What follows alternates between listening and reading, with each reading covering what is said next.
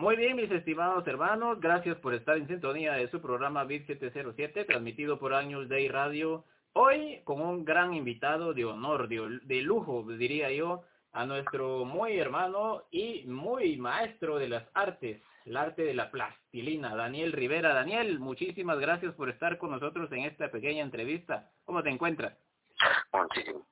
Muchísimas gracias por invitarme y contento de estar esta noche con ustedes.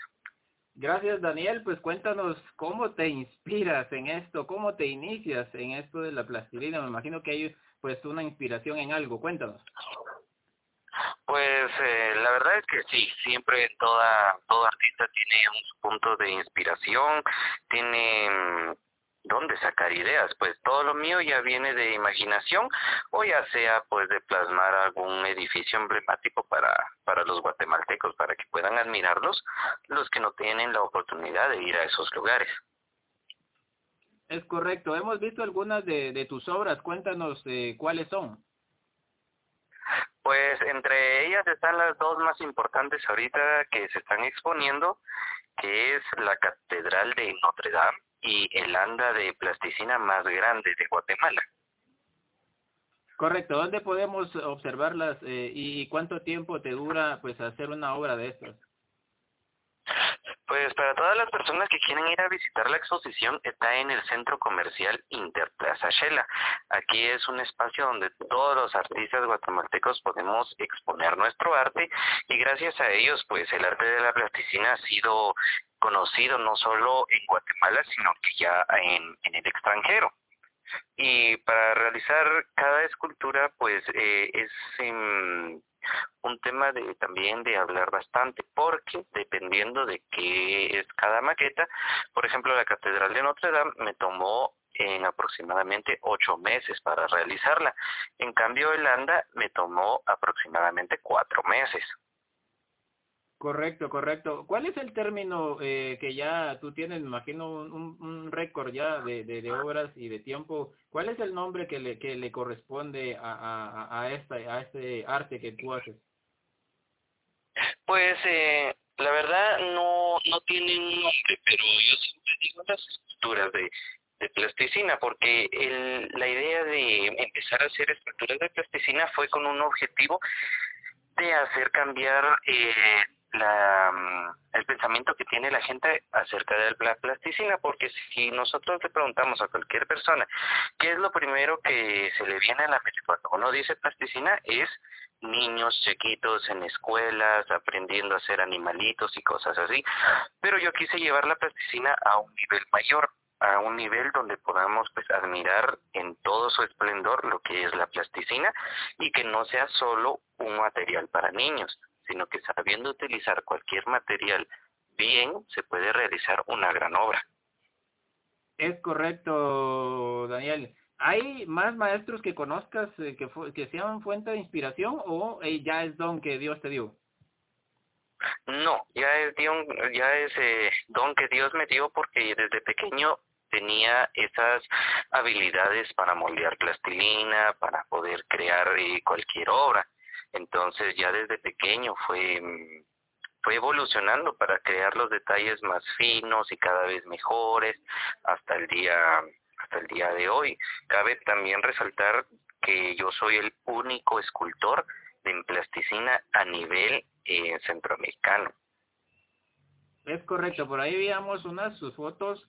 Cuéntanos cuáles han sido pues tus diplomas que, que te han eh, otorgado en los lugares que has visitado con, con tu arte. Pues eh, aquí en Guatemala, eh, con, gran orgullo y pues muy agradecido a todo el pueblo guatemalteco que ha aceptado el arte de la plasticina muy bien, pues he llegado aquí en Quetzaltenango es, por decirlo así, la sede central donde se exponen todas las maquetas. Ya de ahí, gracias a Dios, tuve la oportunidad de salir a la ciudad capital a exponer también algunas, algunas piezas en el Museo Miraflores fui uno de los últimos eh, participantes antes de la renovación que tuvo el museo. De ahí, eh, pues, em, gracias a Dios tuve la oportunidad de salir de Guatemala e ir a exponer a un museo virtual en Francia y en Colombia. De verdad que una gran emoción eh, la que se vive en tu casa, con tus papás y todo lo que has vivido. Me imagino que la primer pieza en plasticina pues no salió muy perfecta que digamos, pero ahora ya ves los eh, resultados, ¿no?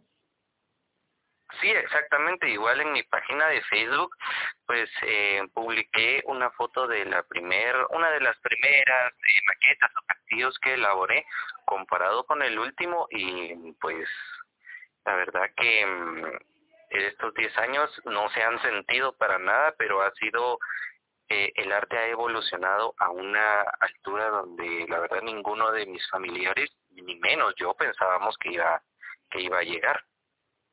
Es correcto, es correcto. Y eso ha sido parte de tu vida. Ya cuéntanos, también vemos la elaboración de, de, de los colores, cómo se escogen los colores, cuál es la estructura que se utiliza en una elaboración como esta. Pues, por ejemplo, los colores. Los colores en lo que va es que yo compro la plasticina del color predominante, la que ya vende, la que ya venden hecha. Pero si en la escultura que quiero elaborar, por ejemplo, la Catedral de Notre Dame, hay colores que no se encuentran en alguna librería así, eh, la plasticina de la marca, el mismo color, entonces yo tengo que empezar a mezclar plasticinas de diferentes colores hasta que me salga el tono deseado. Es correcto, es correcto. ¿Y algún patrocinio que cuentas o, alguna empresa que nos esté escuchando que quiera patrocinarte, cómo te localiza? Pues puede escribirme a mi página oficial en Facebook, aparezco como Daniel Rivera o Daniel Rivera Plastilina y ahí pueden escribirme para algún apoyo o algo que pues que quieran dar para, para seguir adelante con las esculturas en, en plasticina, ya que ahorita en el marco del bicentenario tengo pensado hacer una escultura que represente a, Guatemala, a los, a los monumentos de Quetzaltenango. Entonces, por ese motivo, eh, estoy buscando apoyo de diferentes empresas para que quieran pues apoyarme en el arte de la plasticina para septiembre. Muy bien, eh, muy bien, excelente. Ahora vamos al, proceso. ¿Cuántas eh, libras crees tú o, o, cuántas cajitas de plastilina utilizas? Bueno, eh, eso va también en aproximadamente la, lectura que tengo que hacer. Eh, ahorita en la única que me puedo referir, que ha sido una de las más pesadas, es la Catedral de Notre Dame, cual eh, el peso de la catedral es aproximadamente de una tonelada. En cambio, la el anda pesa más o menos 650 libras.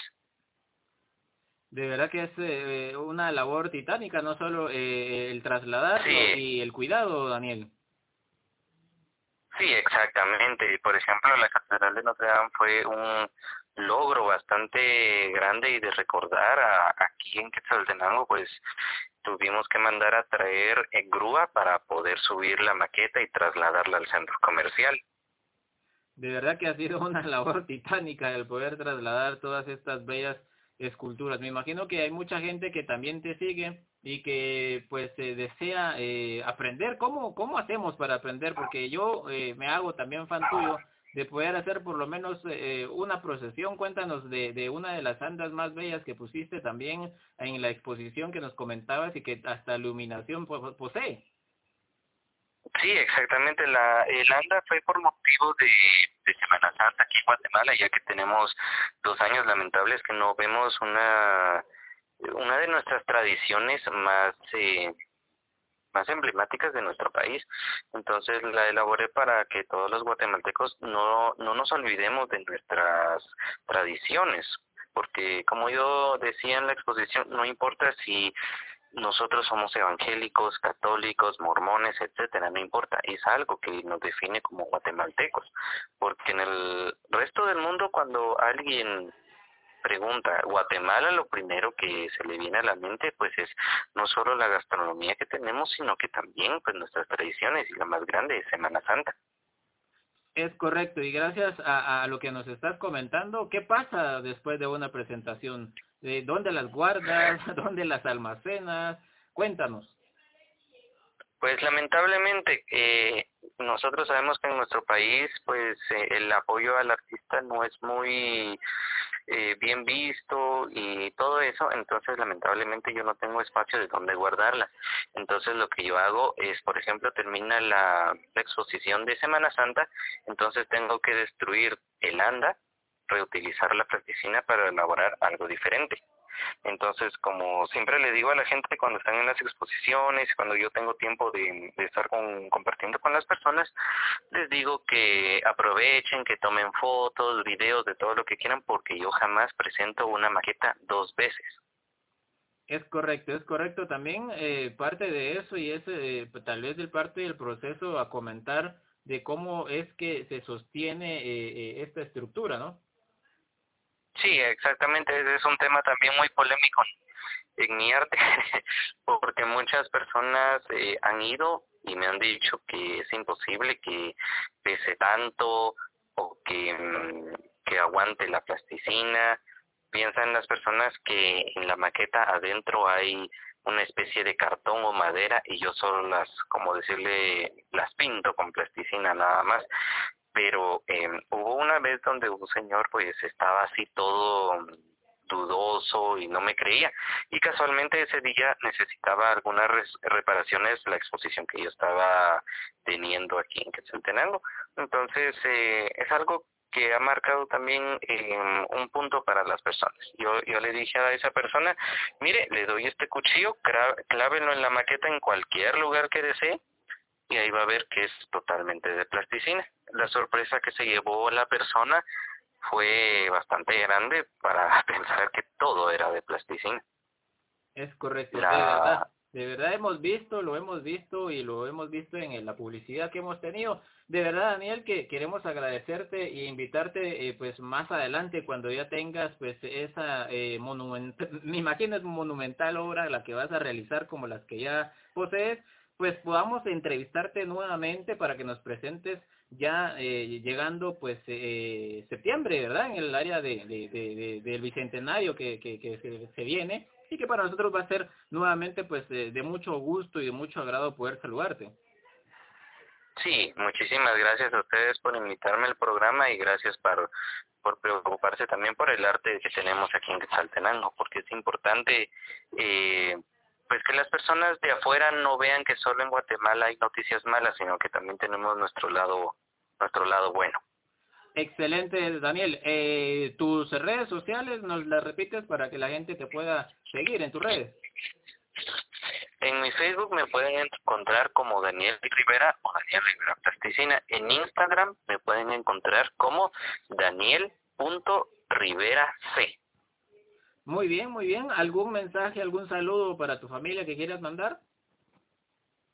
Pues que muchas gracias a mi familia porque ellos han sido unas personas que me han apoyado, que hemos tenido pues ciertos altibajos siempre en la vida como en cualquier familia, pero siempre salimos adelante y pues a todas las personas que me están escuchando y que son artistas y que quieren dedicarse o que quieren sobresalir en el arte, lo que les puedo decir es que se quiten eh, de la mente el que dirán. A la gente no le va a gustar mi arte, a la gente no va a estar aquí.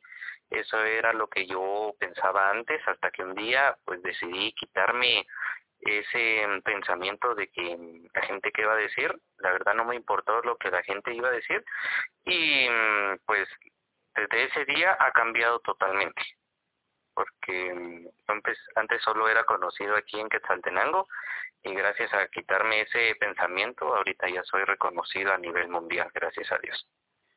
De verdad que te agradecemos, Daniel, la oportunidad de haber conversado con tu persona y te instamos a seguir adelante con tus obras que ya las hemos observado a través de algunas fotografías que hemos posteado y pues deseamos de verdad muchos éxitos en esta carrera y adelante en estas nuevas obras que se vienen y esta esta estación, este programa es eh, pues ya eh, tuyo, es eh, parte de poder pues lanzar también todo lo que necesites, esta es tu casa.